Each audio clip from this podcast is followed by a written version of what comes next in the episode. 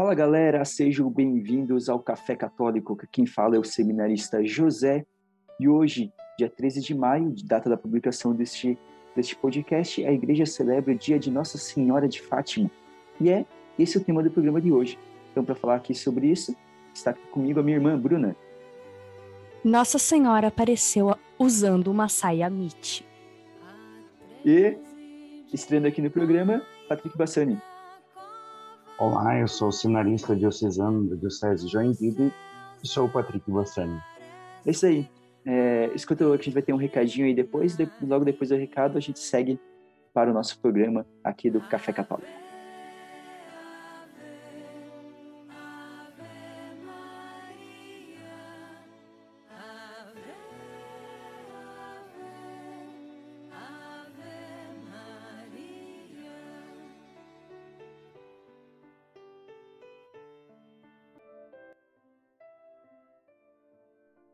Então, galera, aqui antes de entrar para o episódio, temos um recadinho para dar, né, Bruna? Hoje, como prometido, nós vamos, vamos dar o resultado do sorteio do livro, né, que nós estamos divulgando aí algumas semanas, e hoje, finalmente, vai sair o resultado. Então, José, quem foram os nossos excelentíssimos premiados?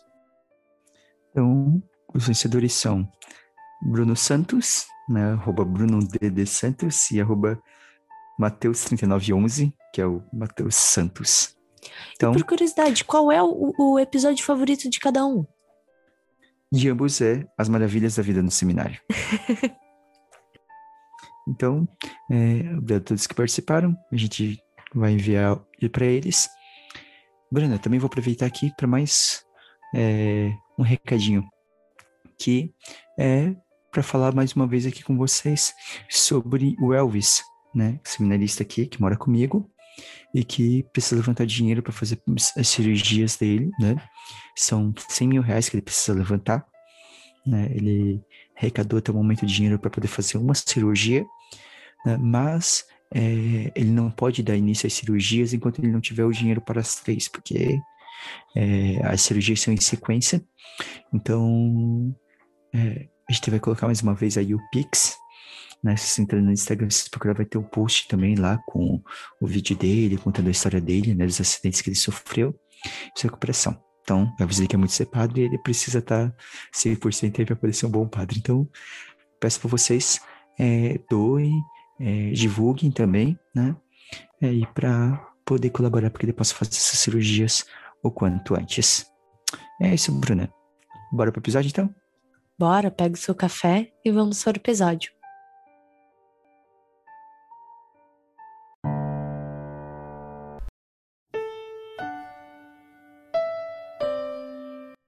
A data de 13 de maio, ela marca a primeira aparição de Nossa Senhora, lá em 1917, né, para os três pastorinhos, a Lúcia, a Jacinta e o Francisco. Mas a gente fala disso, a gente vai retornar um pouquinho, um pouquinho antes disso, né? É, e falar agora primeiro um pouquinho sobre é, como que quem era, né? A Lúcia, o Jacinto, o Francisco, até antes de ter essas, essas aparições, né? Então, a Lúcia mais velha, né, dos três. Uhum. A mãe da Lúcia era muito, muito devota em si, era uma das poucas pessoas letradas, assim, na região, então já ensinava os filhos desde cedo, já ensinava algumas coisas da doutrina, tudo. Então a, e a Lúcia ela demonstra sempre um, um conhecimento assim bem avançado para a idade. É, tanto que a Lúcia acabou fazendo a primeira comunhão com apenas seis anos de idade. Foi Nossa. permitida. É, ela, ela, no primeiro momento, o, o pároco não queria permitir pela idade, apesar de que ela tinha mostrado conhecimento.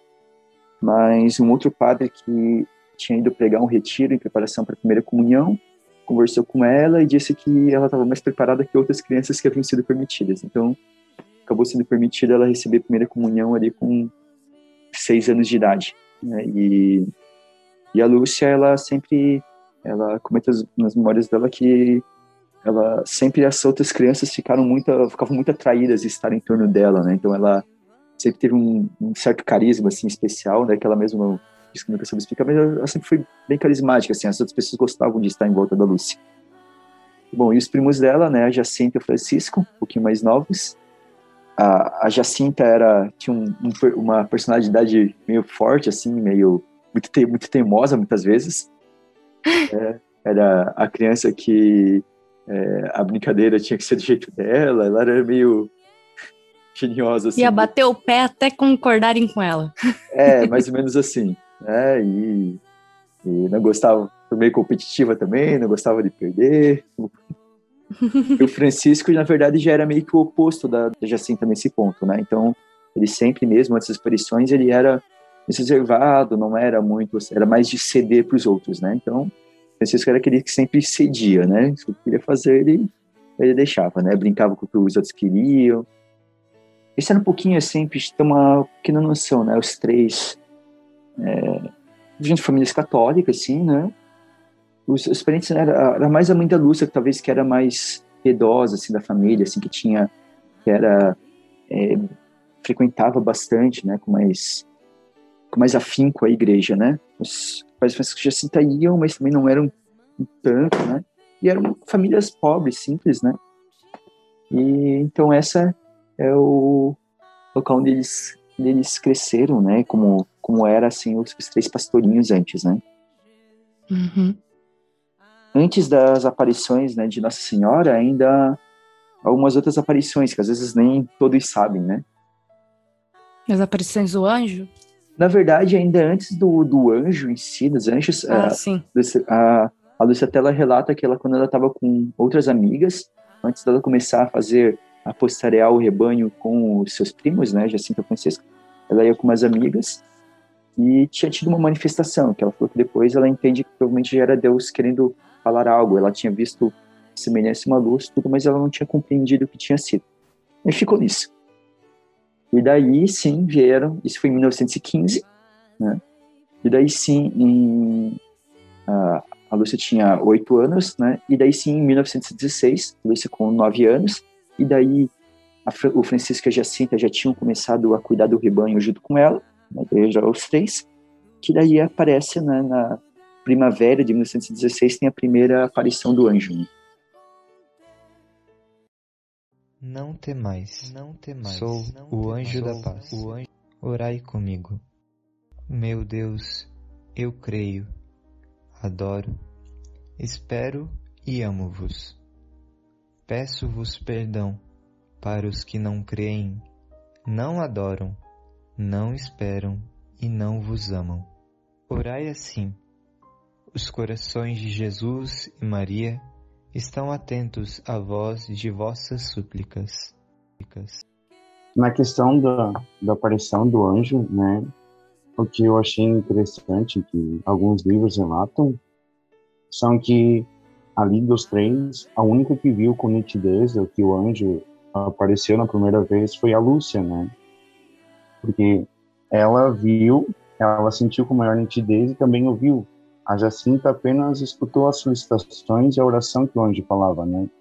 Ela sabia que era uma voz celestial, mas ela não conseguia ver nitidamente o que que era. Agora já o Francisco é algo, algo interessante, vamos dizer, o Francisco, coitadinho, ele quando a Nossa Senhora aparece, ele só consegue vê-la, né? E ali na questão do anjo, ele não sentiu nada na primeira vez. Ele estava ali ele viu que as, as suas primas, a sua irmã estava ali vendo que estava acontecendo algo, né? Mas ele não sabia o que estava acontecendo. Ele ficou ali como se, ah, eu estou aqui, mas o que está acontecendo comigo, né? Sim, sim, é, é interessante, né? E se manifesta de maneira diferente, né, para os três, né? E não exatamente. Mas eu, eu, não, eu não, não sabia desse detalhe que na primeira aparição só a Lúcia havia visto, né? Achei que que tinha sido como tinha sido já nas aparições de Nossa Senhora, né? Que Lúcia e Jacinta veem e ouvem e, Francisco só vê, né? Isso.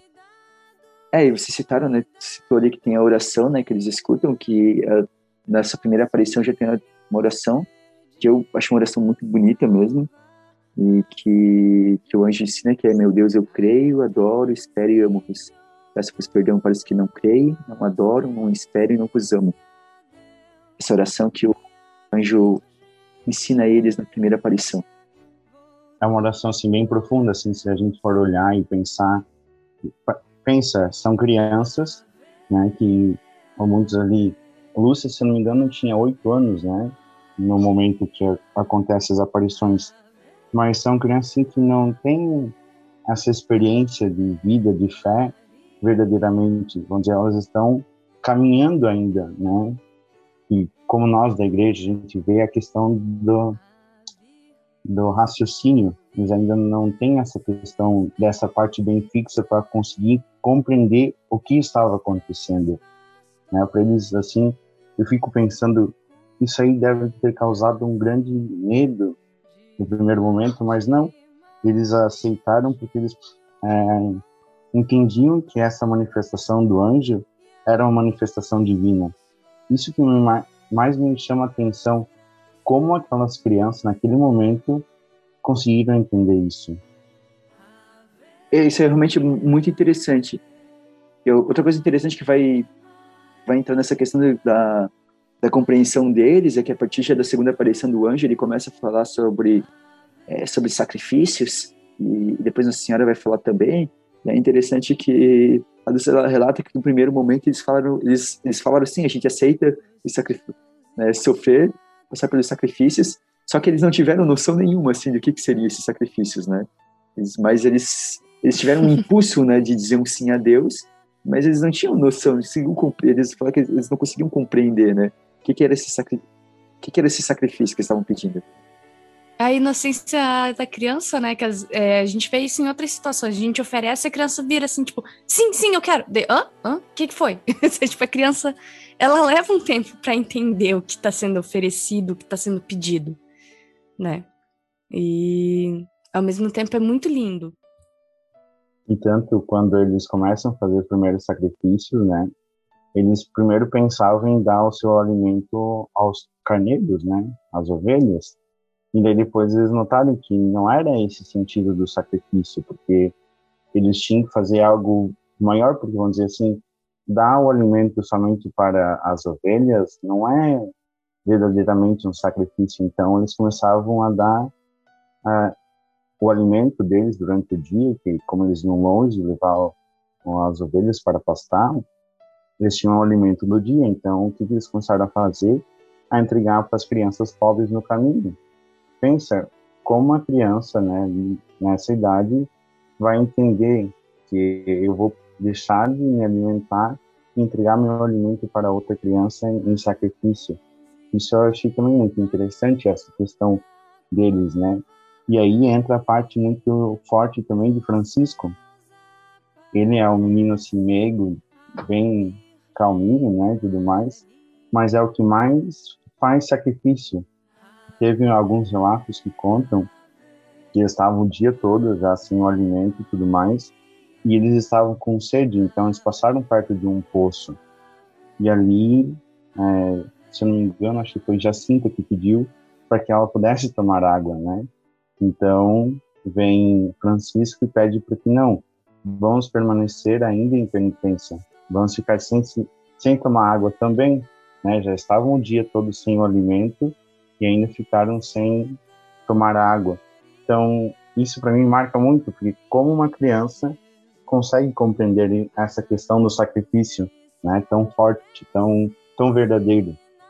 Sim, isso é muito profundo e eu, eu acho uma coisa curiosa também é tipo, quando você fala tipo o, o impulso que existia no, no oferecimento né, de Jacinta e de Francisco foi interessante porque os pedidos de sacrifícios, né, em reparação dos pecados, pela conversão dos pecadores, né, e para consolar Jesus Cristo. E é interessante que é, para Jacinta ela sempre ela colocava muito em foco a questão da conversão, né, da, do, dos pecadores. E tanto que Jacinta também, quando ela encontrava alguém que não acreditava em Deus, o motivo Jacinta ela ela ficava com uma vontade de conversar com aquela pessoa para que aquela pessoa se convertesse. E, e, Francisco, ele, ele já ia pelo lado de que ele oferecia tudo para consolar Jesus.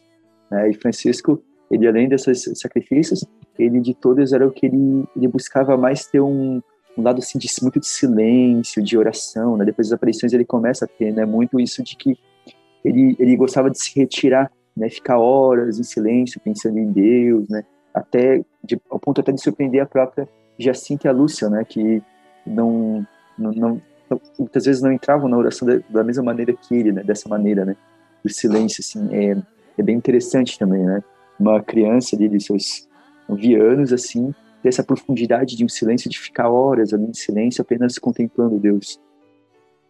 Aí vai muito da profundidade do coração também, né?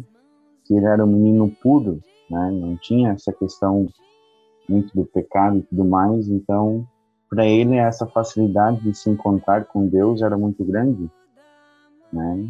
Da ternura, vamos dizer assim. Sim, com certeza. É, porque se a gente está falando ali antes que a criança ela tem é, ainda não tem a compreensão, ao mesmo tempo ela tem a pureza de querer ajudar, de querer consolar e se simpatizar, ter uma empatia muito mais fácil. Sempre, né? Na questão é, para eles é, é muito natural ainda, né? É natural para eles essa questão da empatia, de, de querer ajudar o outro, mas o que, o que me pega muito assim nessa questão é como eles conseguiram compreender o que, que é verdadeiramente o sacrifício, né? A penitência que eles faziam ali naquele tempo de ficar o dia todo mesmo trabalhando é, sem se alimentar. É realmente uma iluminação interior, né, que foi dada a eles. E depois, então, seguindo-se nas aparições, né, a segunda aparição do anjo ele, no momento que ele fala, né, sobre sacrifícios, né, ele pedir sacrifícios em reparação dos pecados, né, pela conversão dos pecadores, né, e também é, ele se apresenta como anjo da, da guarda, anjo de Portugal, e fala para eles aceitarem os sofrimentos. E daí, no terceira aparição, que daí é no outono de 1916, é, é o momento em que o, o anjo, né, aparece, né, com o cálice, com o cálice e a hóstia, né, suspenso no ar e dá a, a comunhão, né, para a Lúcia, para, para os três, né.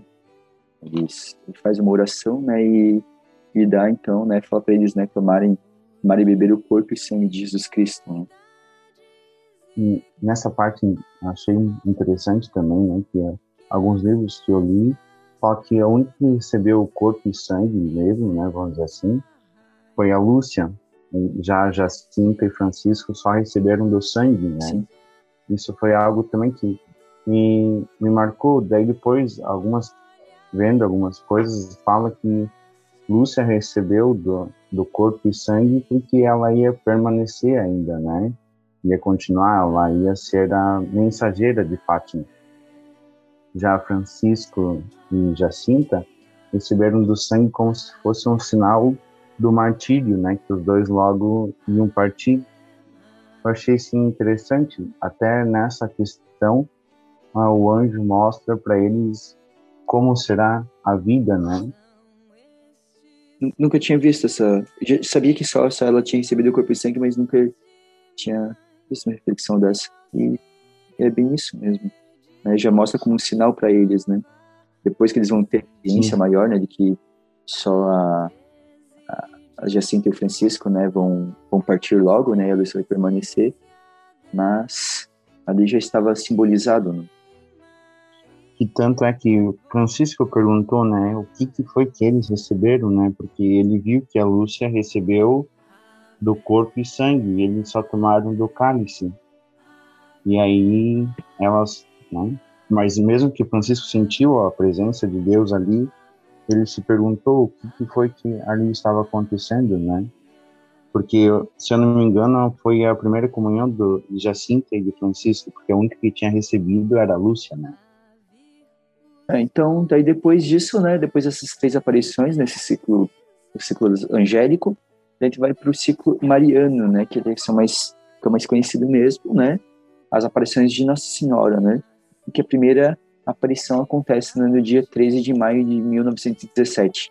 Era uma senhora vestida de branco e mais brilhante que o sol, espargindo luz mais clara e intensa que um copo de cristal cheio de água cristalina, atravessado pelos raios do sol mais ardente. A sua face, indescritivelmente bela, não era nem triste, nem alegre, mas séria, com ar de suave censura. As mãos juntas, como a rezar, apoiadas no peito e voltadas para cima. Da mão direita pendia um rosário. As vestes pareciam feitas só de luz. A túnica era branca e branco manto, orlado de ouro que cobria a cabeça da Virgem e lhe descia até aos pés. Não se lhe viam os cabelos nem as orelhas.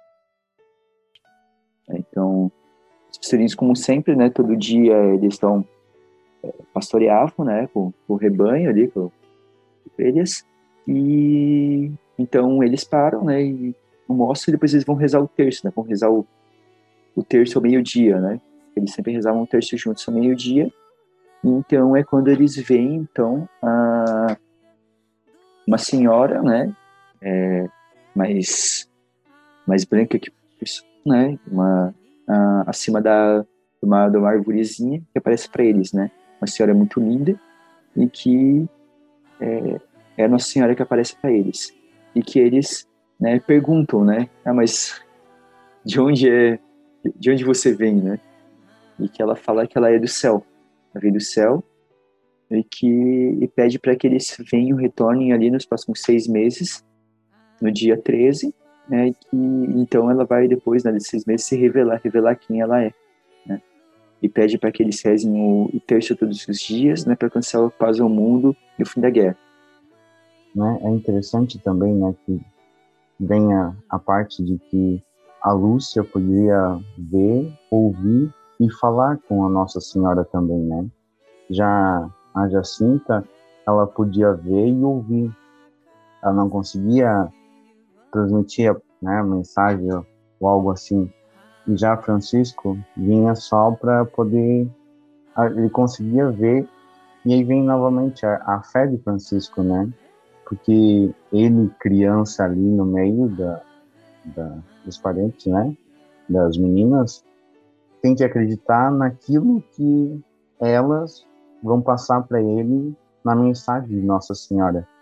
Aí já vem mais uma questão como é que era a fé de Francisco, né? Porque vamos dizer assim, alguma, alguns relatos falam que ele tinha a fé mais debilitada, mais fraca, mas eu ainda não consigo acreditar muito nessa questão de que Francisco ali não tinha muita fé, porque ele foi o que mais tinha que ter essa questão da fé, pois ele não conseguia ouvir que Nossa Senhora passava, ele tinha que acreditar naquilo que Lúcia ou Jacinta passava para ele do que era a mensagem de Nossa Senhora. Concordo com você, Bassani. Eu pensei a mesma coisa. É interessante que o, ele, o Francisco ele falava, né, que é, eu, eu, acho que era a humildade dele, né, de dizer assim, ah, eu não não não escuto, né, só vejo porque não tenho tanta fé, né. Era uma humildade uhum. de, de reconhecer. E outra coisa que eu achei interessante é como que é, a, a experiência para Francisco não deixou de ser menos menos impactante, menos transformadora, porque ela não foi igual à experiência de Lúcia e de, de Lúcia de Jacinta, né? Eu acho que é uma coisa que a gente pode refletir às vezes. É, a gente tem às vezes pode ter essa mania às vezes se comparar com outros, né? Experiências religiosas que nós temos com outros, né? Mas é, eu acho que esse, esse, esse, essa questão de Francisco é, acho que pode ajudar a gente a refletir como é, a experiência que a gente faz ela tem que ser profunda por si só, né?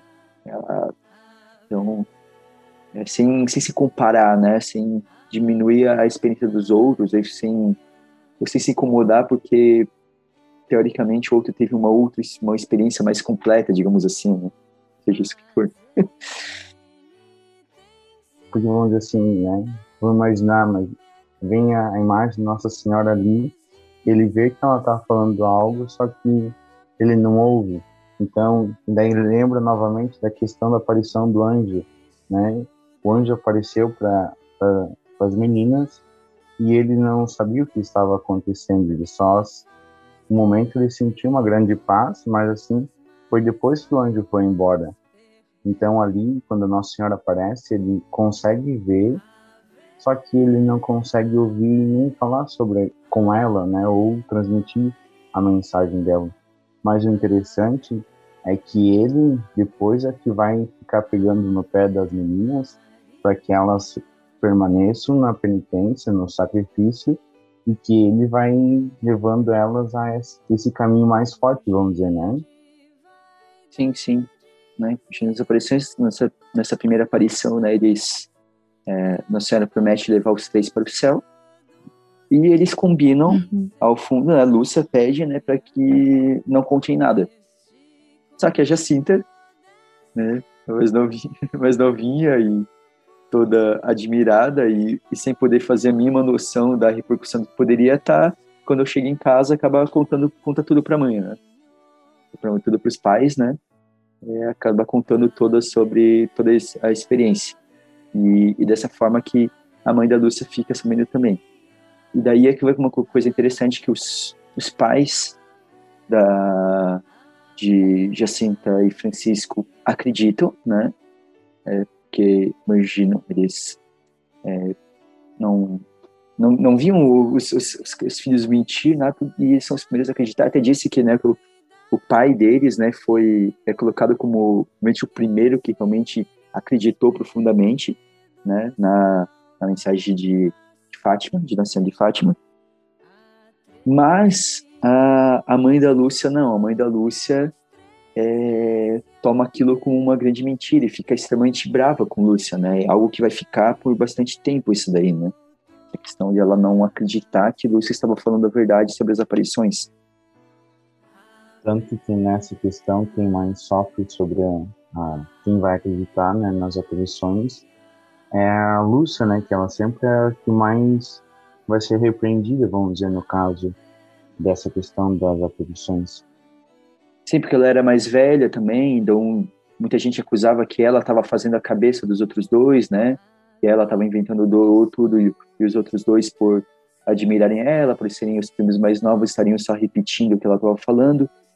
E é interessante que uma das coisas que a mãe da Lúcia fala, que achava que ela estava mentindo, porque a, a mãe da mãe de, de Lúcia, é, é Maria, né? Não me engano o nome da, da mãe dela, é, lia para eles histórias que um pouco tempo antes havia lido para elas, para as crianças, né, Lúcia inclusive, a história sobre a aparição de Nossa Senhora de La Salette, que também é uma aparição de Nossa Senhora que aparece para pastorinhos.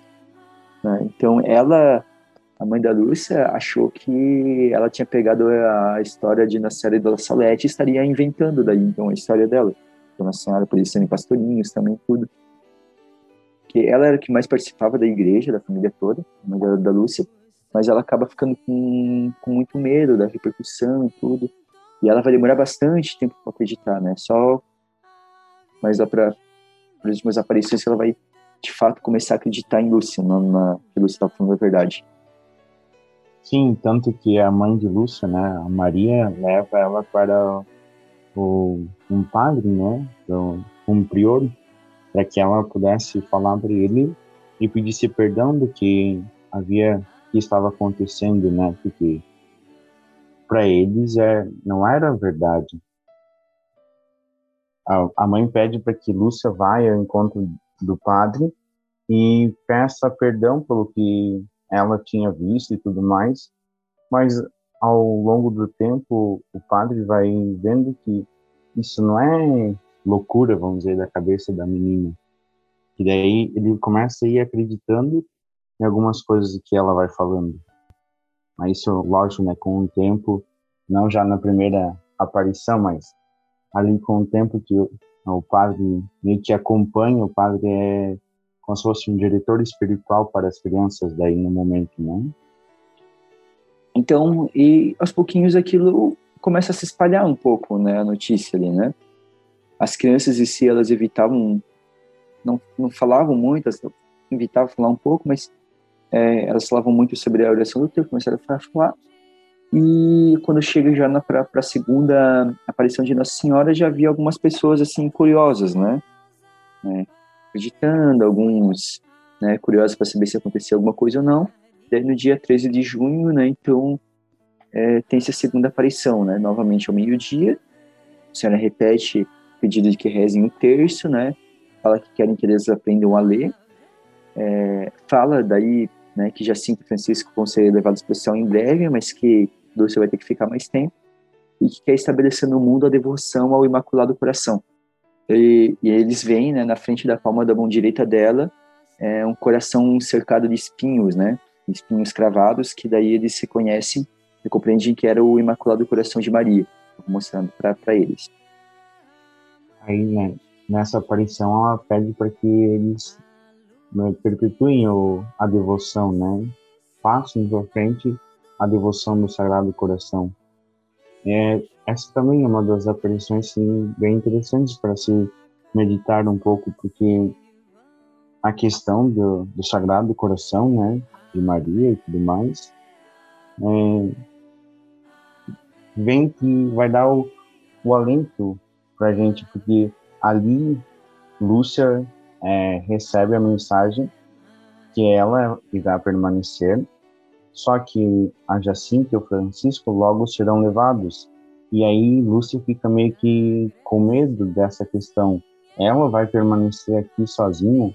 E daí Nossa Senhora vem e consola ela, dizendo que ela nunca irá abandoná-la, sempre estará perto dela para consolá-la em todos os momentos né? E aí vem a questão do Sagrado Coração, né? Que a gente nunca vai estar sozinho, abandonado, sempre teremos essa proteção de Nossa Senhora. Se você fica assustado, né? Ela fala, né, que o Imaculado Coração vai ser o refúgio dela, né? Então, para que ela não desanime, né? E bem isso, meditar, né? No meio das nossas dos nossos desânimos, do nosso medo de ficar sozinho, lembrar que Nossa Senhora está conosco, né? Então, a mensagem não é só para nós, é para todos é que uma das mensagens, né, diz que quando Lúcia pergunta, né, eu fico aqui sozinha, né, daí Nossa Senhora vai falar, não, filha, e tu sofres muito, não desanimeis, nunca te deixarei. O meu imaculado coração será o teu refúgio e o caminho que te conduzirá até Deus. Então, ali Nossa Senhora vem e mostra para Lúcia que o coração, né, o Sagrado Coração, vai ser aquilo que vai dar conforto, o refúgio para ela, e também vai ser o caminho que vai levar ela para Deus, vai levar ela para o céu. É interessante essa questão de que Nossa Senhora traz para ela, porque ali ela ficou meio que com meio que com medo, porque ela soube que os seus primos, né, Jacinto e Francisco, não iam estar mais com ela presente ali e ela ia ter que ficar aqui sozinha. Só que Nossa Senhora vem e diz para ela que o seu imaculado coração será o refúgio para ela. E depois, assim, seguindo essa segunda aparição, né, até você comentou que a Lúcia acaba sendo que mais sofre, né, e das conversas que ela tem com o padre e tudo, e após a segunda aparição que acontece uma, uma algo que o padre, ele, ele começa, digamos, a acreditar que as crianças não estão mentindo de terem visto, sobre terem visto algo, mas o, o padre levanta a questão né, para a Lúcia de que será que não poderia ser o demônio que estaria se revelando? É, e, e, isso deixa a Lúcia extremamente abalada, né? Deixa a Lúcia extremamente abalada, ao ponto que ela fica, basicamente, durante todo o período entre a segunda e a terceira aparição, ela começa a dizer para o Francisco que já sente que ela não vai voltar mais. Porque ela começa, ela fica num período que ela fica de, de muito tormento, né?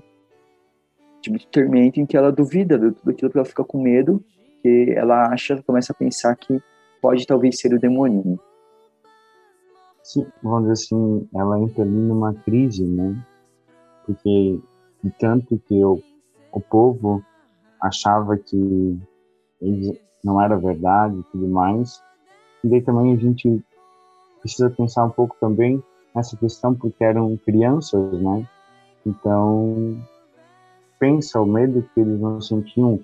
A mãe de Lúcia não acreditava que isso era verdade. O único mesmo que dava o suporte e tudo mais era o pai de Lúcia, né? Que vai ali e vai mostrar, e ele leva essa questão de que ele acredita na, nas crianças e tudo mais, só que Lúcia sofre bastante, porque o padre repreende ela e a sua mãe ficam falando dessa questão, será que isso não pode ser uma aparição do demônio, um, um engano, algo assim? E vão muito mais em cima dela, né, para ela ser a mais velha dos três. Sim, e tanto é que ela é a mensageira, vamos dizer, né? uhum. né? Os outros dois eh, não tinham essa responsabilidade. É, eles não podiam meio que transmitir essa questão.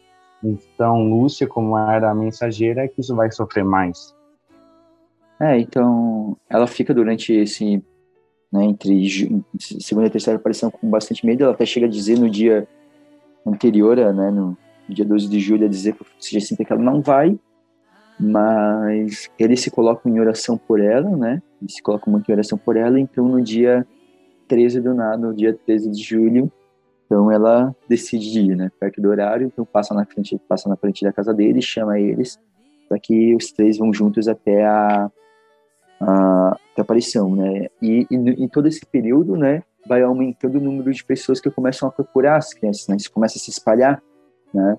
Portugal, pela região, começa a se espalhar.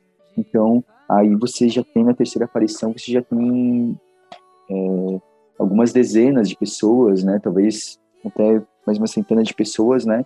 Circulando e esperando, né? Alguns porque acreditavam, alguns porque duvidavam e queriam de alguma forma tentar desmascarar, mas de qualquer forma estava chamando atenção já, né? Nessa terceira aparição, que vão ter os. É, vão ter, eles vão ter a, o que a gente fala que foi por muito tempo, né? Chamado Os Segredos de Fátima, né? As três partes que foram reveladas aos poucos. A coisa que talvez que o pessoal mais chama atenção quando vai falar de Fátima, assim, quem não entende a, a, a, importância, quem não tem devoção, quem olha só de fora, principalmente o pessoal que não é católico, principalmente vai falar dessas visões, dos segredos. Porque também a mídia pegou muito pesado em cima disso, né? Sim, bastante. Eu, eu, eu lembro que. É, agora não certinho que ano que. É quando eu era bem. É, bem pequeno, eu me lembro que se falava do terceiro, porque foi. O terceiro, a terceira parte do segredo foi só revelado no ano 2000, né? Eu não me lembro de ainda ter ouvido, assim, um pouco até na catequese, tudo que tinha o, o terceiro segredo de Fátima, naquele momento ele não se sabia o que era o terceiro segredo, né? Sim. O primeiro e o segundo eles foram revelados é, posteriormente, acho que são na década de 60, né? É, e, e depois, né? Não, as primeiras foram reveladas em 1941, e ver certinho. E a terceira daí foi revelado só no ano 2000.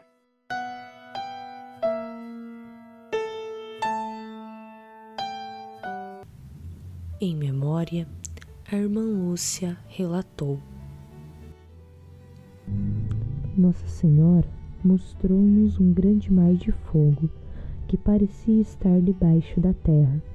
Mergulhados neste fogo, os demônios e as almas, como se fossem brasas transparentes e negras, ou bronzeadas com forma humana, que flutuavam no incêndio, levadas pelas chamas que delas mesmas saíam, juntamente com nuvens de fumo, caindo para todos os lados, semelhante ao cair das fagulhas em os grandes incêndios, sem peso nem equilíbrio, entre gritos e gemidos de dor e desespero que horrorizava e fazia tremer de pavor.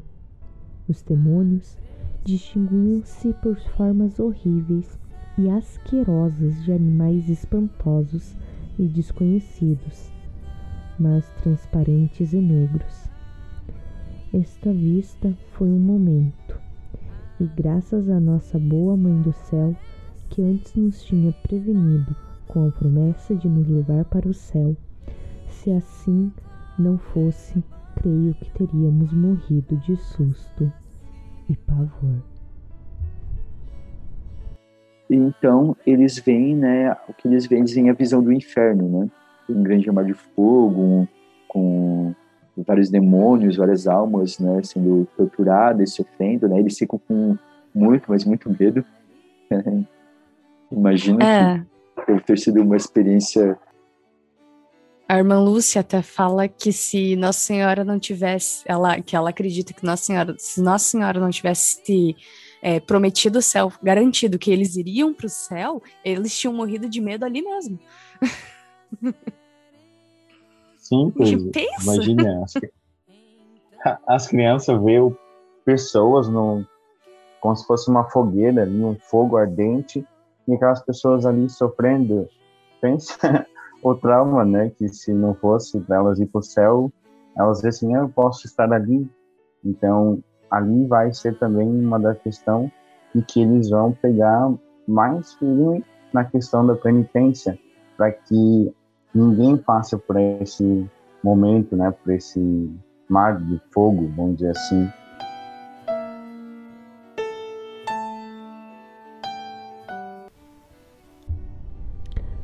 Em seguida, levantamos os olhos para Nossa Senhora, que nos disse com bondade e tristeza: Vistes o inferno, para onde vão as almas dos pobres pecadores. Para salvar, Deus quer estabelecer no mundo a devoção a meu imaculado coração. Se fizerem o que eu disser, salvar-se-ão muitas almas e terão paz a guerra vai acabar? Mas se não deixarem de ofender a Deus, no reinado de Pio XI começará outra pior. Quando firdes uma noite, alumiada por uma luz desconhecida, sabei que é o grande sinal que Deus vos dá de que vai punir o mundo pelos seus crimes. Por meio da guerra, da fome e de perseguições à Igreja e ao Santo Padre. Para impedir, virei pedir a consagração da Rússia a meu imaculado coração e a comunhão reparadora nos primeiros sábados. Se atenderem a meus pedidos, a Rússia se converterá e terão paz, senão espalhará seus erros pelo mundo, promovendo guerras e perseguições à Igreja. Os bons serão martirizados. O Santo Padre terá muito que sofrer. Várias nações serão aniquiladas. Por fim, o meu imaculado coração triunfará. O Santo Padre consagrar-me-á à Rússia, que se converterá e será concedido ao mundo algum tempo de paz.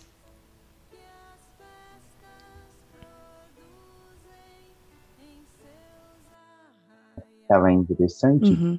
porque vamos dizer assim, é o que marca as crianças, porque vamos dizer assim, daí no final a Nossa Senhora vai falar que se ele fizer aquilo que ela fala, que ele tem que ser, que tem que ser feito, as almas terão paz e serão salvas.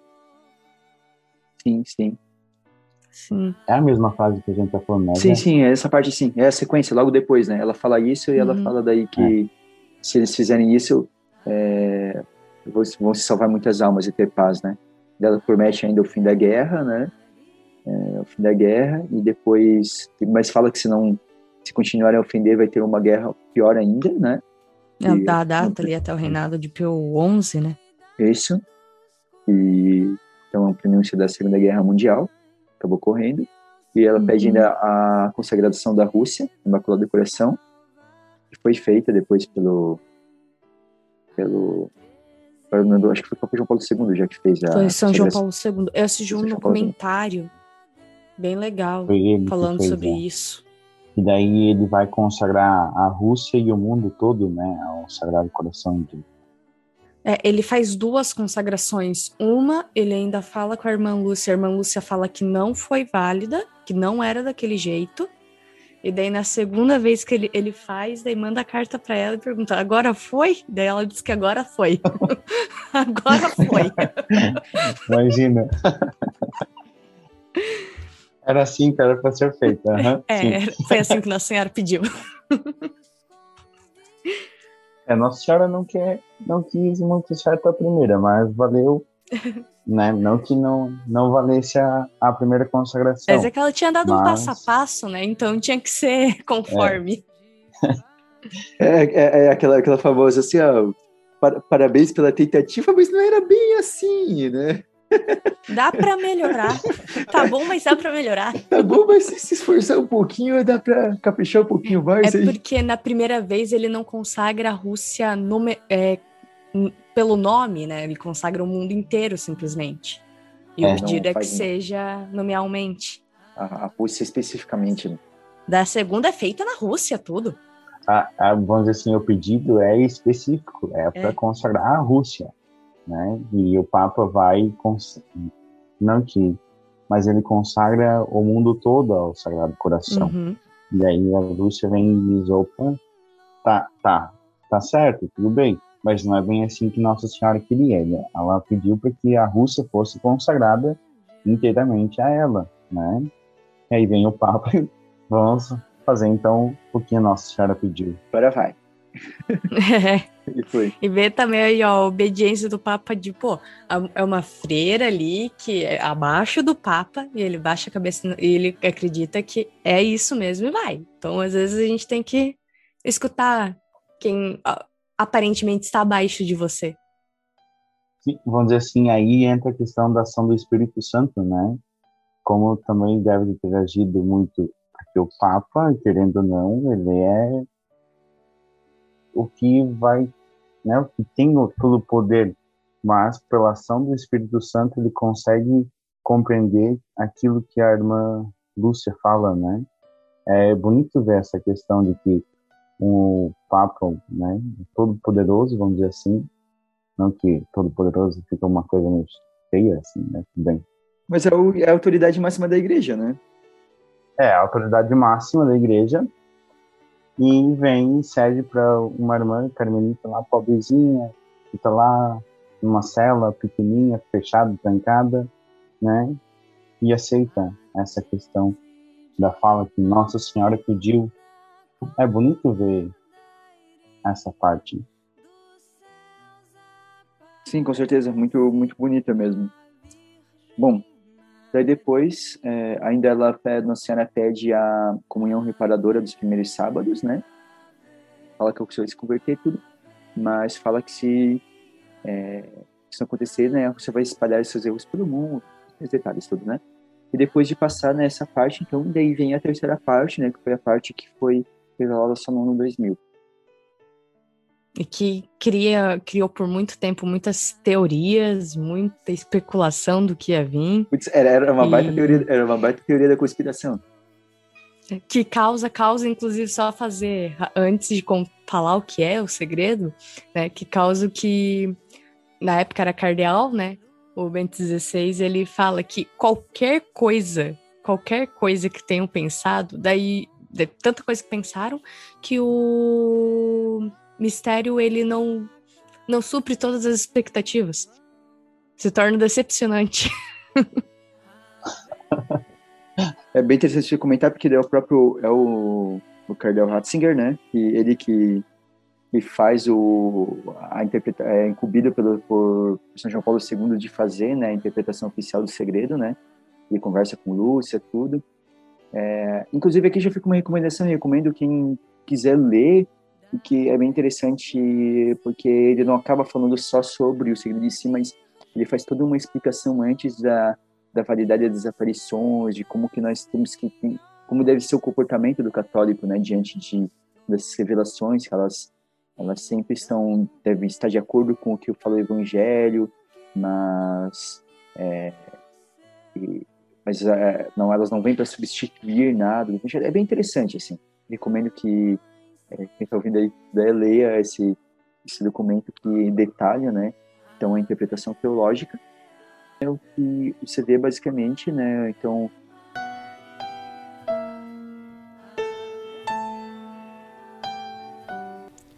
o conteúdo da terceira parte do Segredo de Fátima, revelado em 13 de julho de 1917 em Fátima, e que a irmã Lúcia dos Santos redigiu em 3 de janeiro de 1944 é o seguinte: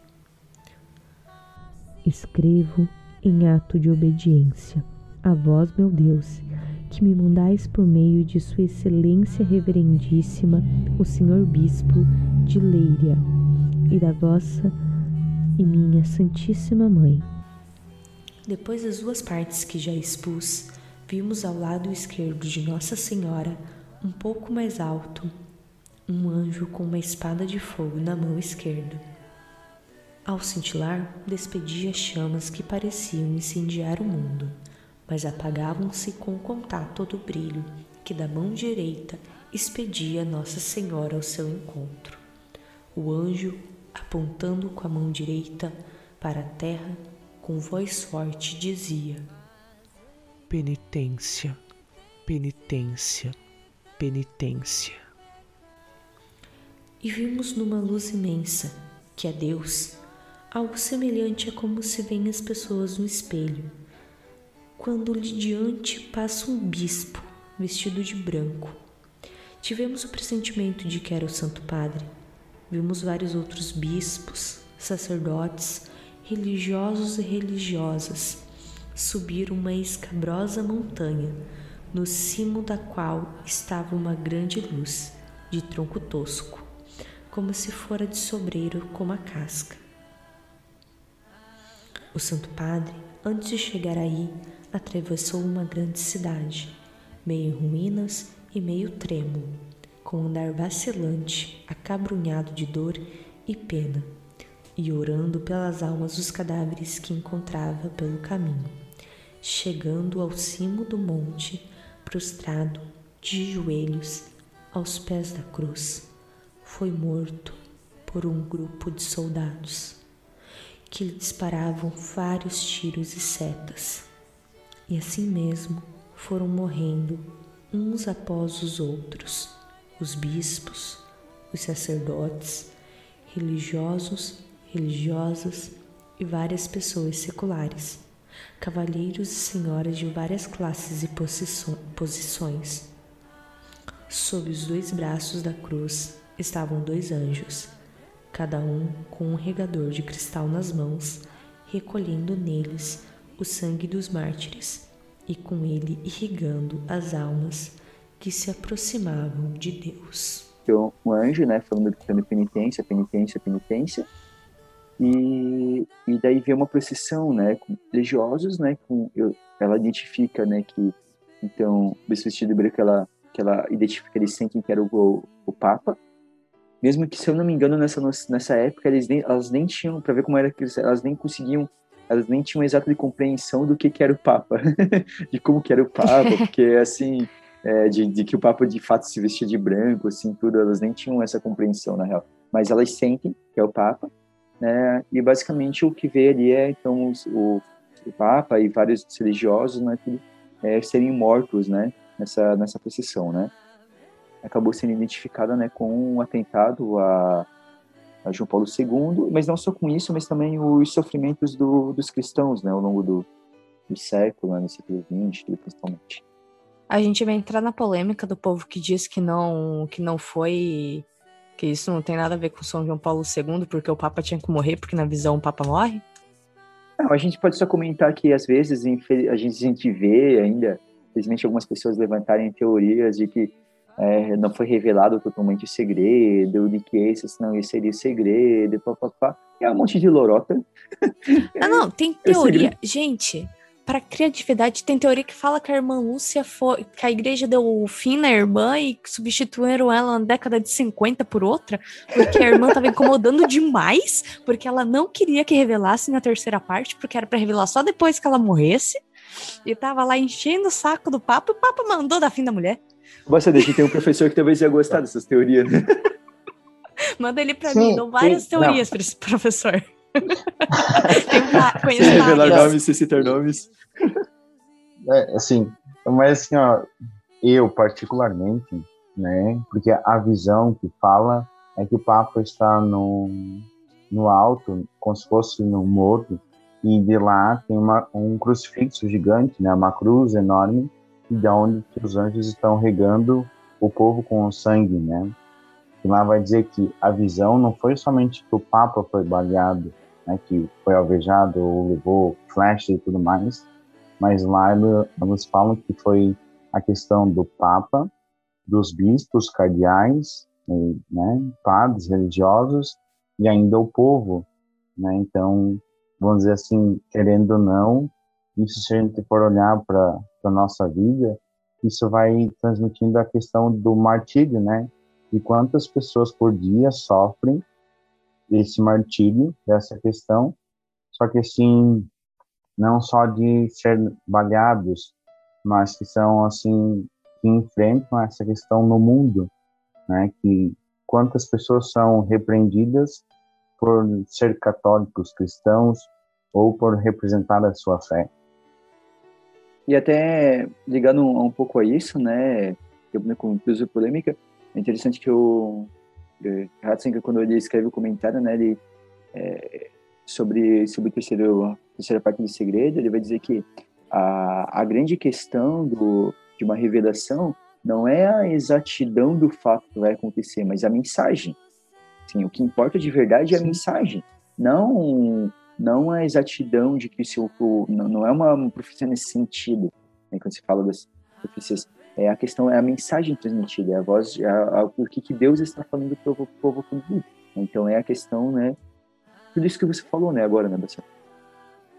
Eu achei isso interessante, né, que bom, eu não me lembro aonde, mas eu vi em um vídeo que explicava sobre esse essa esse relato, né? Que alguns ai não acreditam que o que foi que aconteceu, mas o que a gente tem que acreditar na questão é de que aquilo, o atentado que aconteceu com João Paulo II foi um milagre, né? Dele ter sobrevivido e tudo mais. Como ele mesmo falou, que foi uma mão que atirou, que deu o tiro, e a outra que desviou o projeto, o projeto, né? A bala, isso é fato. Aconteceu, ele sobreviveu. Um idoso sobreviveu a um tiro a queima-roupa. E, não foi assim, ai, uma pessoa qualquer. Foi um atirador de elite, né? Então, vamos dizer assim, o tiro dele foi certeiro, tinha que ter acontecido. Só que Nossa Senhora de Fátima vem e coloca a sua mão e guia a bala para onde ela quer que ela, né, que seja que a bala chegue. É bala que hoje está na incrustada na, na, na coroa, coroa né? de Nossa Senhora de Fátima. Sim. Então essa é a terceira, a terceira aparição, né? Depois dessa terceira aparição, né? Começam ainda é, a aumentar, né? Isso vai cada vez mais aumentando e por causa da, da, da do incômodo e é interessante lembrar uma coisa que a gente não comentou ainda, que nesse período é, existia na, em Portugal um, um, um, grande, um crescente movimento contra a igreja, né? Contra, contra a igreja, contra os cristãos. E então, esse de repente o povo começou a se unir aquilo dali, aquilo começou a incomodar muito as autoridades. E então, né, é, próximo, né, a, ao período, ao, a, ao momento da que seria a quarta aparição de Nossa Senhora, de 13 de agosto, os três pastorinhos são presos pelo pelo administrador da cidade. Eu tenho uma lembrança de, de ter assistido um filme, não sei se tu vai lembrar, José, que a mãe colocava um filme, a mãe colocou uma vez a gente para assistir um filme de Nossa Senhora de Fátima. Não lembro se você tava junto, eu era criança. Mas que é dessa parte aí eu peguei um trauma da minha vida, tá? Desse cara. Person... No filme, o personagem que, que representa o cara que prende as crianças. Porque faz uma tortura psicológica com a, com a coitada da, da Lúcia que ele pega a Jacinta, ele primeiro ele fala para as crianças que estão preparando um caldeirão com azeite fervente para cozinhar eles. Daí pega a Lúcia, a Lúcia, a Lúcia não, pega a Jacinta e leva embora. E deixa o Francisco e a, e a Lúcia. Daí leva o Jacinto. E daí fica falando pra Lúcia que eles já morreram, já cozinharam, já cozinharam. E a Lúcia fica ali, tipo, meu Deus, é agora. E eu fiquei com tanto medo, lembro que eu chorava vendo no filme, tipo, porque eu não sabia o que tinha acontecido com as crianças. Vamos dizer assim, ali eles entram com uma pressão psicológica nela, em Lúcia, para que ela negue. É, eles né? querem quebrar de qualquer jeito. As aparições não são né? Porque eles não querem acreditar que isso está acontecendo, né? Porque o povo, pense, é uma cidade pequena, um vilarejo, vamos dizer assim, e a movimentação do povo estava começando a incomodar, então eles precisavam que Lúcia se aquietasse. Mas Nossa Senhora é maior, uhum. né? A ação de Deus é bem mais forte do que a ação humana, e aí acontece toda a questão da, da, da quarta aparição, né? E depois dele sair da prisão, um, se não me engano, ficaram dois dias presos, né? É, eles ficam dois dias, eles são liberados no dia 15 só. E daí, dia 19, que vai. Quando eles chegam em casa, no dia 15, eles já começam a sentir. Porque eles estavam com medo que Nossa Senhora não, não aparecesse, né? Mas aí, ao chegar em casa, eles sentem aquela sensação que da, das primeiras aparições da, do nevoeiro e tudo mais, e eles sabem, eles sentem que Nossa Senhora continua lá e vai aparecer para eles, né? Sim, ela vai aparecer para eles, né? Bom, e depois então, né, desse momento de, de, da prisão, né, eles é, aparece, aparece eles dia 9 de agosto. Outra coisa que eu lembrei, lembrei de comentar agora, nesse pouco como aumenta, né? É, agora nessa, nessa na época da quarta aparição já se fala de em torno de 10 mil pessoas já aparecendo, né? E, e por causa de toda essa movimentação, a, a família da Lúcia ela acaba tendo que vender o rebanho, porque todo o pasto, as pessoas pisoteiam tudo, destroem tudo. E para se somar, né, os irmãos da Lúcia, a, começa, a família começa a passar bastante dificuldades financeiras, né? E a mãe da Lúcia, todo momento, bota a culpa disso em Lúcia, né? Porque pra ela, a Lúcia tá mentindo, e causou tudo ali, e agora ainda tá passando a família, fazendo a família passar por, por necessidade, né? Então isso se soma aos, aos sofrimentos da Lúcia, né? Que ela sofre durante todo esse período. É, e na quarta aparição, ela, Nossa Senhora promete que no último mês ela vai fazer um milagre para que todos acreditem. Na questão, Lúcia já, já pede na terceira aparição, né?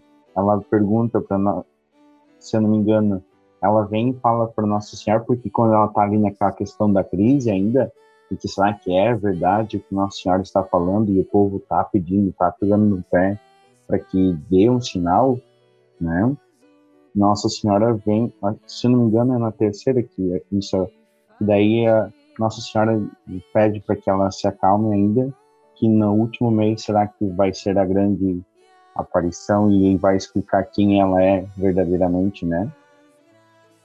Ah, é, porque nesse rolê todas as crianças ainda não sabiam que era Nossa Senhora. A gente tá falando Nossa Senhora, mas as crianças só eram uma senhora vinda do céu. Isso, é, eles é não tinham esse consentimento de é que... É importante frisar. eles só falavam a senhora, eles se referiam à senhora, a senhora que é do céu, né, que diz que veio do céu, depois que eles se referiam. É que para nós já é comum falar Nossa Senhora, né, porque a gente já tem essa experiência, né, a gente conhece. A gente tem toda a explicação. Mas para eles, ali naquele momento, era a Senhora do Céu, vestida de branco, né, que aparecia, não a Nossa Senhora... Mãe de Deus, né? né? Isso. É. é. Então, daí a quinta aparição acontece de 13 de setembro. Estima-se entre 20 a, mil, 20 a 30 mil pessoas presentes. Então, ela repete algumas das orientações, né, de rezar o terço. E Lúcia pede para que Nossa Senhora cure as pessoas, né? Que o pessoal está indo para cima dela pedindo a cura de, de doentes, de cegos, de surdo e tudo mais. E Nossa Senhora diz que vai acontecer, né? Que vai curar alguns, outros não, né?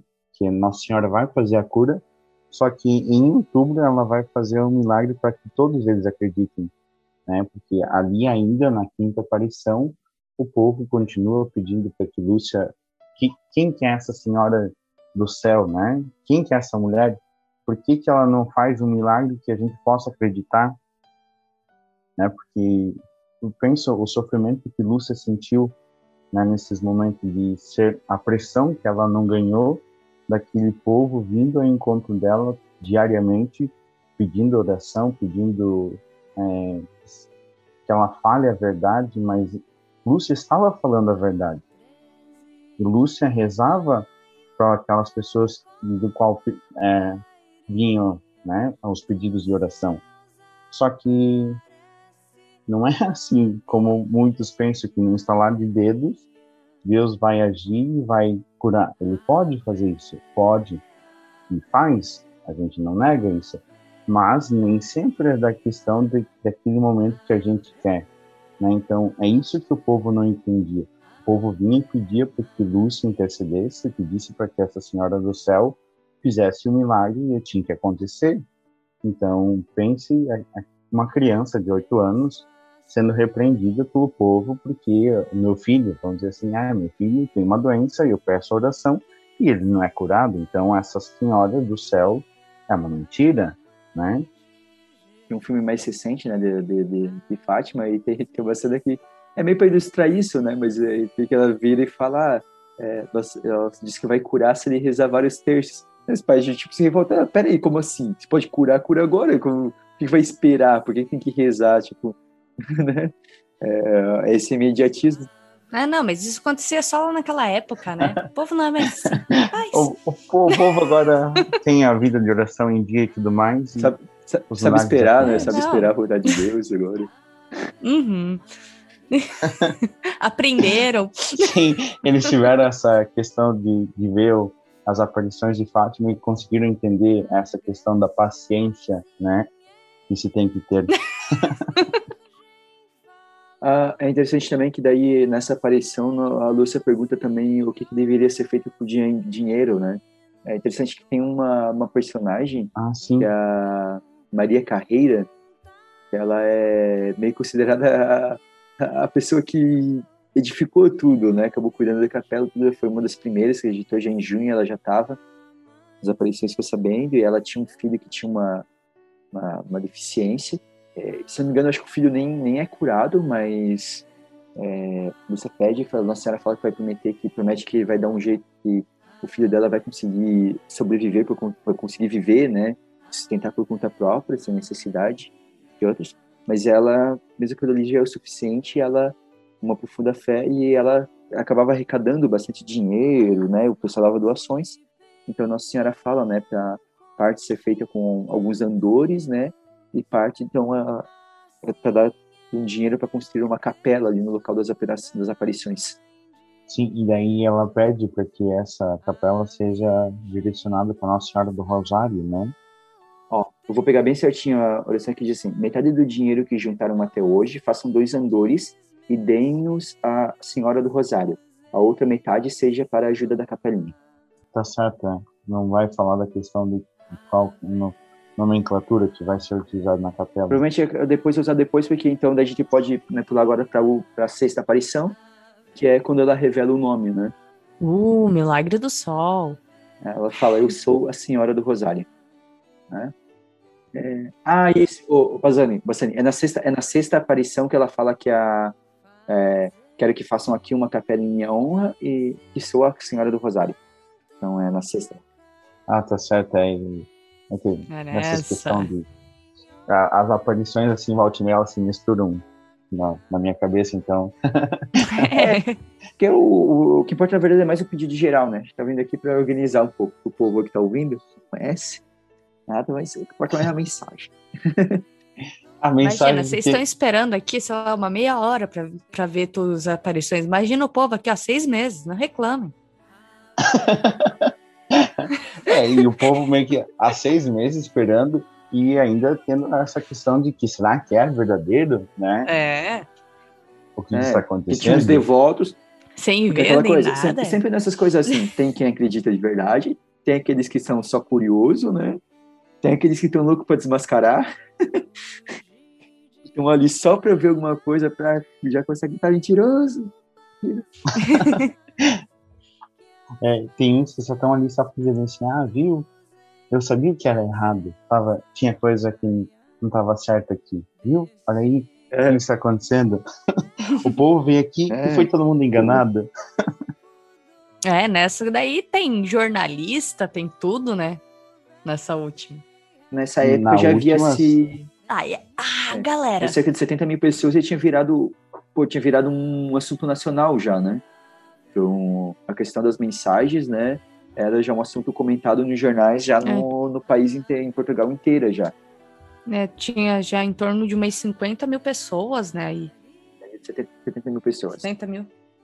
Pois nessa questão, a Lúcia tinha transmitido para o povo, né, que a Senhora do Céu ia fazer um milagre, ia se mostrar para o povo no dia 13 de outubro. Então, o povo ali estava anunciando para ver o que, que ia acontecer. Se, é, se essa Senhora do Céu era verdadeira ou era invenção mesmo das crianças, né? Então, por isso ali levou muita gente, principalmente curiosos, né? Para ver será que isso é verdade mesmo? É, então daí vem, né, a questão, falou né, o milagre do sol, né, depois de Nossa Senhora revelar, falar para eles, né, é, ela abre os braços, vai se levando, eles veem ao lado do sol São José com o menino e Nossa Senhora vestida de branco com manto azul, com São José com o menino de, abençoando, abençoando o mundo, né, fazendo um sinal da cruz, né, tá dando uma, como que dando uma bênção para o mundo todo. E ela viu também o que eles identificaram é, a luz diz que eles identificaram como a imagem de Nossa Senhora das Dores, né? Nossa Senhora com Jesus. E ainda aparece Nossa Senhora do Carmo. Sim, ali é, aparece, tá tudo junto, Nossa Senhora. Não, Nossa Porque, Senhora trocou né? de roupa rapidinho, né? Porque aparece Nossa Senhora das Dores e daí já logo de repente aparece ainda Nossa Senhora em forma semelhante a Nossa Senhora do Carmo. Então, assim, pensa. Deu um bug, né? Vamos dizer assim. Opa, era Nossa Senhora das Dores. Opa, Nossa Senhora do Carmo. Mas ela falou que era Nossa Senhora do Rosário antes. é, mas como assim? A gente é. não tá entendendo. Não, mas na Paris, na Paris, no mês antes, ela tinha prometido que havia essa galera sim, sim, toda, né? Porque ela não tinha revelado quem sim, ela, ela, era. Ela mas ela já tinha prometido que... que... havia uma galera, que ela não ia vir sozinha. Mal sabiam que era ela, metade do povo era só ela. Sim, ela já tinha falado que São José e o menino Jesus e a Nossa Senhora das Dores iam aparecer, iam estar presente com ela nesse dia, dia 13 de outubro, né? que o grande milagre ia acontecer, vamos dizer. E daí a gente, é bom a gente já comentar que é o seguinte, em todas as aparições sempre estava um tempo bonito, tudo, e no dia 13 de outubro tava uma chuva torrencial, tava aquela pancada, né? Aquela tempestade. Tava uma chuva forte, né? E então do nada para, abre o, o sol abre, né? E daí vem o milagre do sol propriamente dito, né? É, e as pessoas veem como que conseguiam olhar para o sol, mas não ardia, né? É, e o sol ele ele ele ele começa a girar, né? E depois vem vem se aproxima, né? Se, se, aproxima realmente. E tem relatado, mas tem relatado que daí é, tudo que estava molhado secou imediatamente, né?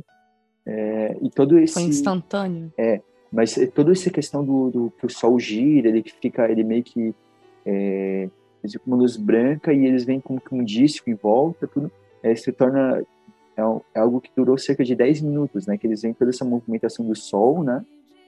E, e que todas as pessoas presentes relataram isso, né? E também não foi só o pessoal que estava ali na cidade, né? Foi alguns vilarejos ao, ao redor que também viram meio que esse milagre acontecendo. Sim. E tem também daí, tipo, que o pessoal costuma levar é, uma credibilidade, porque o pessoal que daí não estaria afetado, digamos, é que tinham muitos jornalistas que eram ateus, que não acreditam, né? Não é simplesmente não, não acreditavam nas aparições, não acreditavam em Deus. E eles relatam isso com detalhes.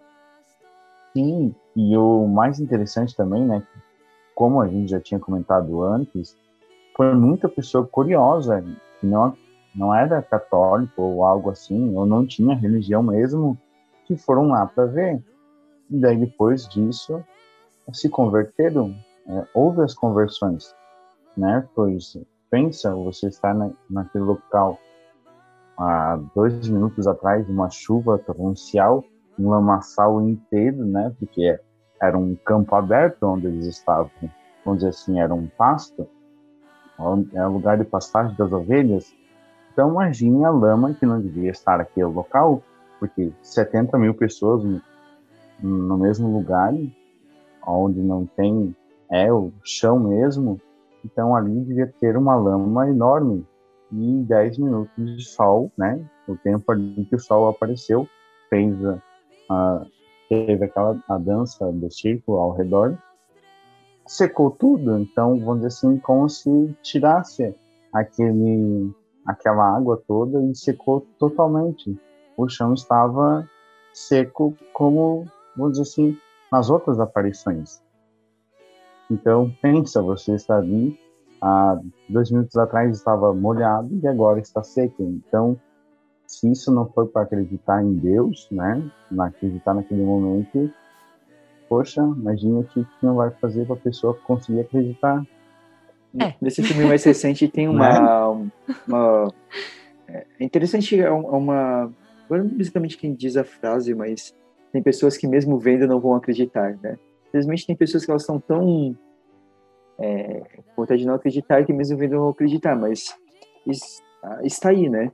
É, existia esse milagre, né? A, a, quantidade de pessoas, né? Se fala naquela quantidade de pessoas, é, tantas, tantas pessoas falarem a mesma coisa, e também o fato de pessoas que não estavam na região em si terem visto atividade solar, né?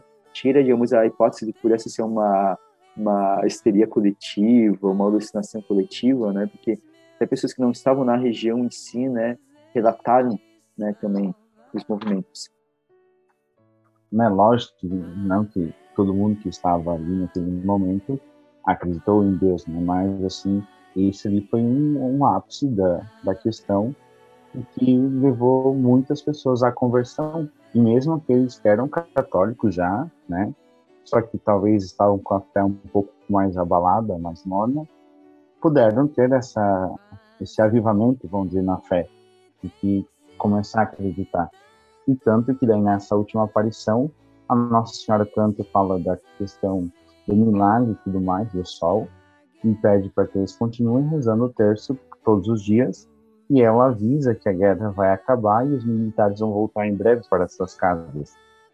Então, ali depois, né, quando Lúcia transmite essa mensagem para o povo, logo depois a, a guerra acaba. Então, isso ali também foi algo que vai fazer com que o povo se, se sinta tocado e mexido né, nessa questão de revigorar a fé, vamos dizer assim. Bom, e depois, seguindo-se a isso, né, então, então acaba sendo muito divulgado, né, publicado em todos os jornais, toda essa questão né, do, do milagre.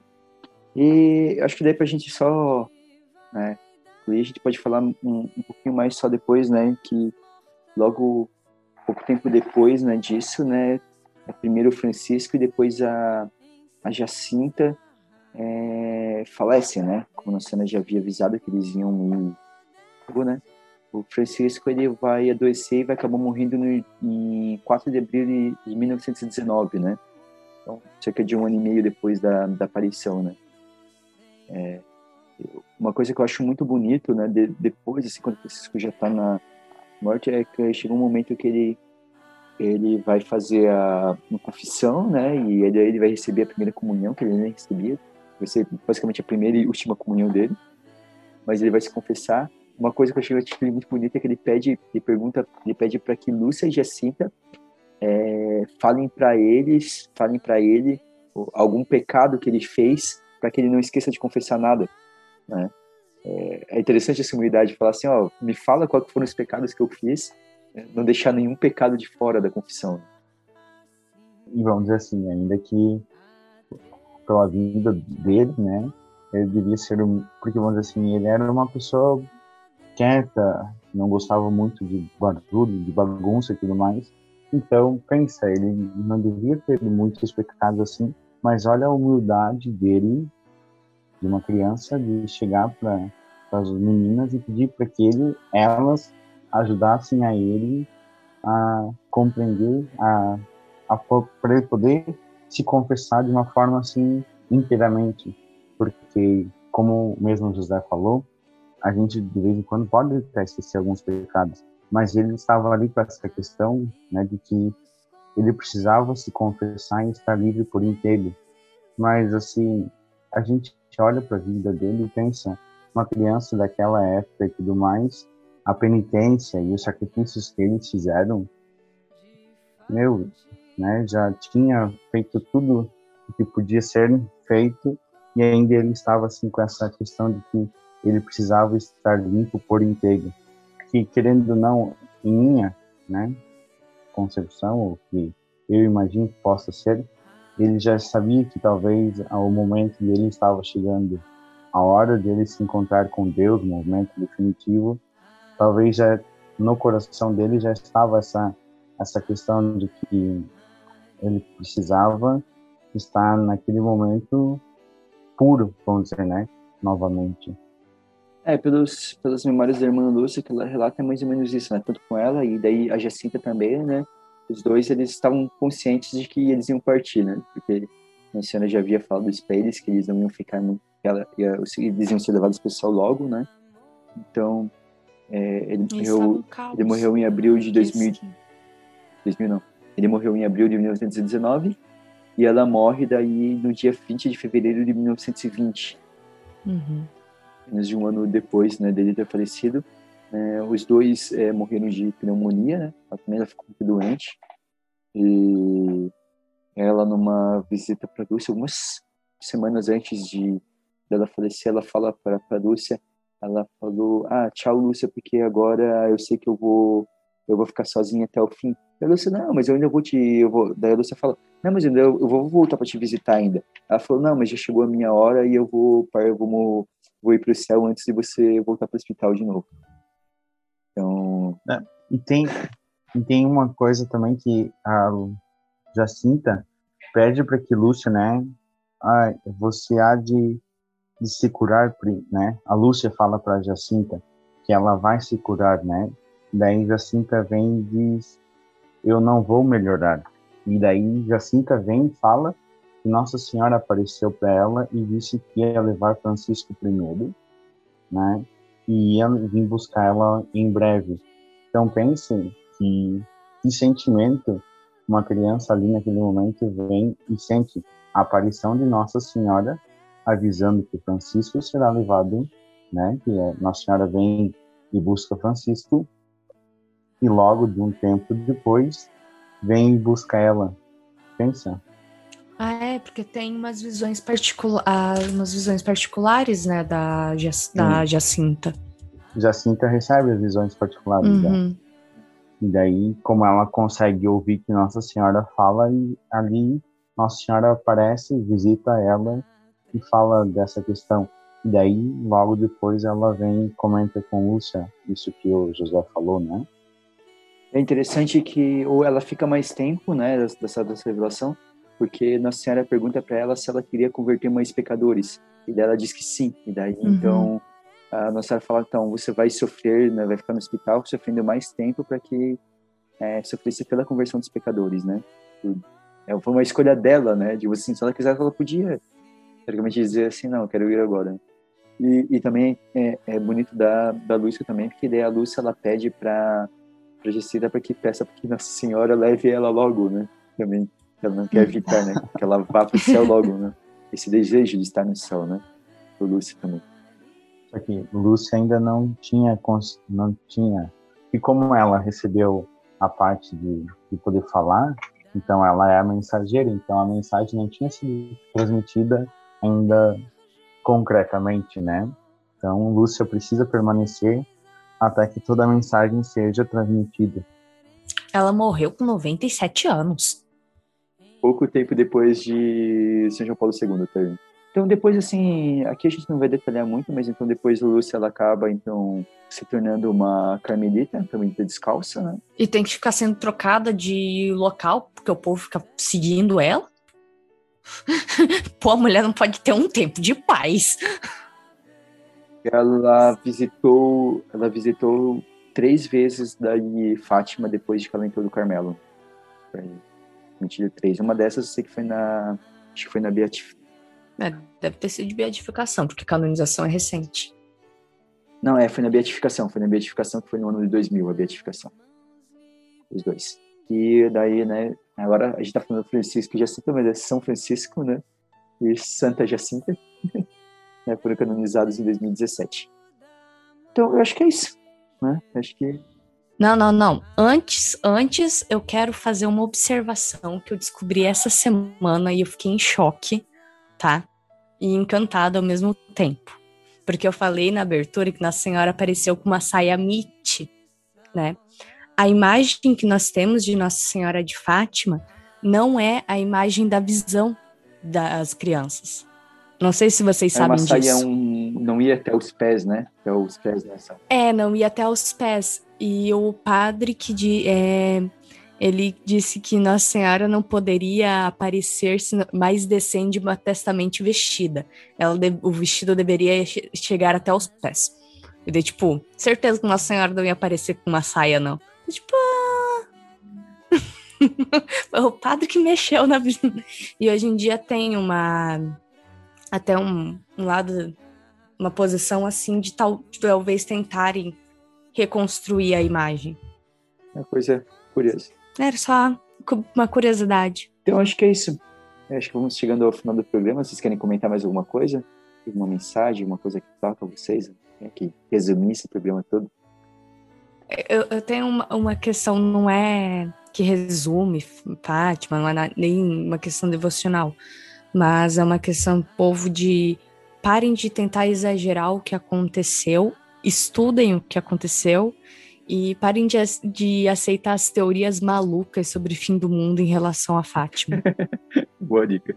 Porque é das coisas que eu, eu. Eu sou a pessoa que consome muito, mas porque eu fico rindo sobre teorias da, da conspiração e coisas assim. E tem tanta coisa doida, gente. Um dia eu acho que o José vai deixar eu fazer um programa falando sobre isso. Quem sabe, vamos ver. As teorias da conspiração. Tem muitas, eu sei é. muitas. e assim, vamos dizer assim, aquilo que eu posso deixar de mensagem, né? É que é o que Fátima nos pede para que a gente reze o terço todos os dias em reparação aos pecadores, né? E também a conversão a nós, né? Porque muitas vezes nós também precisamos ainda nos converter muito, ainda para chegar naquela pureza de tanto de São Francisco, de Santa Jacinta e da irmã Lúcia, né? Porque assim nós precisamos ainda muito caminhar muito para chegar nessa questão. Então Nossa Senhora nos pede para que aquelas almas do purgatório, né, porque elas não passem por sofrimento ou pelas almas que estão no, no fogo do, né, no mar de fogo, elas possam ser curadas e ser levadas à, à paz. Então, é o terço. Então, é isso que, vamos dizer assim, essa questão do programa nos pede, para mim fica ainda muito presente, né, que em minha infância isso era muito presente, a imagem de Nossa Senhora de Fátima na nossa família, da questão de rezar o terço diariamente, pela conversão dos pecadores e pelas almas do purgatório e por todos aqueles que estão, né, em pecado mesmo. Então, é isso, nesse momento que vem, e que a gente continue sempre, diariamente, rezando o terço. E lembrando, né, que daí depois Nossa Senhora de Fátima vem e pede para que eles atribuam, atribuam três Ave Marias ao Papa, então, isso sempre para nós tem, temos que ter, mesmo a gente ser, né, sendo católico e tudo mais, algumas vezes a gente para e pensa assim, será que eu estou fazendo isso certo, corretamente? Lembrando de rezar o terço para aquelas pessoas que sofrem, né? Agora, ainda mais nessa questão da pandemia. Então, isso me vem muito presente nesse dia, né? Dessa questão de Nossa Senhora de Fátima belas palavras para a gente ir é. encerrando. Então, e então eu, eu, resumo aqui só relembrando, né? Então, rezem o terço, façam penitência e vamos oferecer os nossos sacrifícios, né? Pela conversão dos pecadores e para consolação para São Jesus. E agora vamos para as nossas dicas culturais.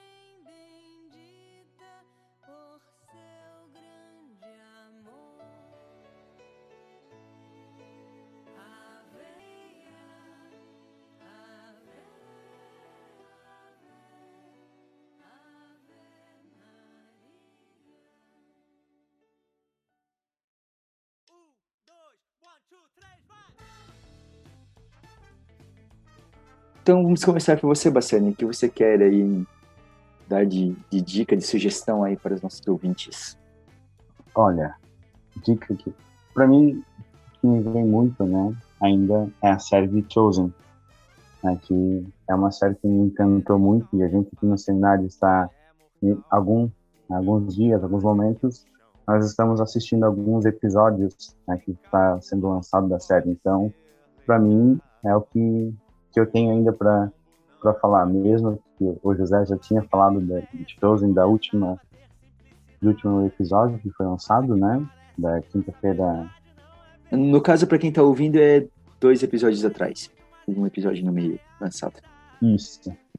Está bom, obrigado. Bruna, sua dica? É, depois eu vou editar por causa que eu não lembro o nome do documentário que eu assisti. tá, sobre nossa série Mas eu vou pegar certinho. Mas é um documentário sobre as aparições em Fátima. É um pontapé para entender o que acontece, o que aconteceu, tudo, né? E tem muito também da visão de São João Paulo II sobre o ocorrido, porque no um do, das pessoas que ajudou a organizar o documentário é o antigo porta-voz do Vaticano e que trabalhava com diretamente com o Papa na época, né? E não das aparições, mas no da revelação do terceiro segredo, tudo. Bem, pelas dicas, eu vou indicar, vou dar duas dicas. Uma é o livro das Memórias da Irmã Lúcia, né, que li bastante para esse programa. E também é, indicar, eu cheguei até a citar no meio do programa, que é o filme mais recente sobre Fátima, que é Fátima, a História de um Milagre, é, lançado ano passado. E é bem bonito, assim, ele, ele dá uma condensada, um pouco as mensagens, assim, mas transmite bem o, bem o, o espírito da mensagem, assim, acho que é isso que importa, assim. É, os detalhezinhos ali, eles mudam, assim, por uma questão narrativa, mas o espírito da mensagem está ali, e, e eu achei bem bonito. Então, fica essas duas dicas para vocês. Então, Bassani, muito obrigado por ter aceitado o convite, estar aqui com a gente, ter nos ajudado a fazer esse episódio. Eu que agradeço, né? Porque para mim eu, eu, me senti honrado de estar aqui falando um pouquinho sobre Fátima, né? Que é uma devoção minha desde criança. Então é isso. Bruna, é... recados finais? Nos sigam no Instagram, no arroba café.católico. E se quiserem entrar em contato, pode ser pelo Instagram ou pelo e-mail catolicocafé.gmail.com. Bem ideias. Incomodem o José para ele deixar eu falar sobre teorias da conspiração. Se querem programa sobre teorias da conspiração, manda mensagem aí que a gente pensa na, pensa na ideia. Então é isso aí. Então, um grande abraço a todos. Que Nossa Senhora possa sempre acompanhar cada um de vocês. Um grande abraço e até o próximo Café Católico.